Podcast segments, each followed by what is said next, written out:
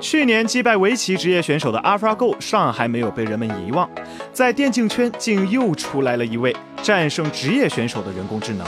在八月六日上午的 OpenAI Benchmark 比赛中，OpenAI Five 以二比一战胜了一支由前职业选手和现役职业选手组成的半职业队。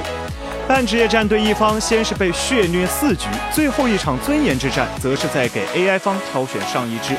前期线上吃亏，己方上场五位对线强势的阵容后，才勉强取得胜利。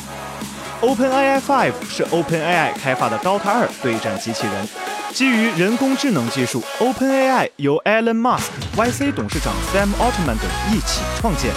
但由于 AI 威胁论，马斯克已退出 OpenAI 董事会。据了解，OpenAI Five 单日的训练量一天甚至能达两百万场比赛，相当于人类一百八十年的强度。按照开发人员所述，这是自我博弈。高强度的训练对机器并不会造成负担和负面影响，仅仅只会让它在不断实战中变得更加的聪明。和棋盘上的博弈比起来，《DOTA 二》作为一款五 v 五的多人对战游戏，每名玩家都要控制一个英雄，导致 AI 的上手门槛和需要精通的标准高了太多。如果人工智能每四帧操作一下，那么一场比赛下来需要操作两万步。国际象棋通常四十步就能结束战斗，而围棋则需要一百五十步。相比较之下，《DOTA 二》的运算量远超前者。在 DOTA 中，每个英雄可以采取数十个行动。如果将每个英雄的空间离散为十七万个可能的动作，平均每个行动会有一千个有效的动作。但是对于国际象棋和围棋来说，这个数字仅仅是三十五和两百五十。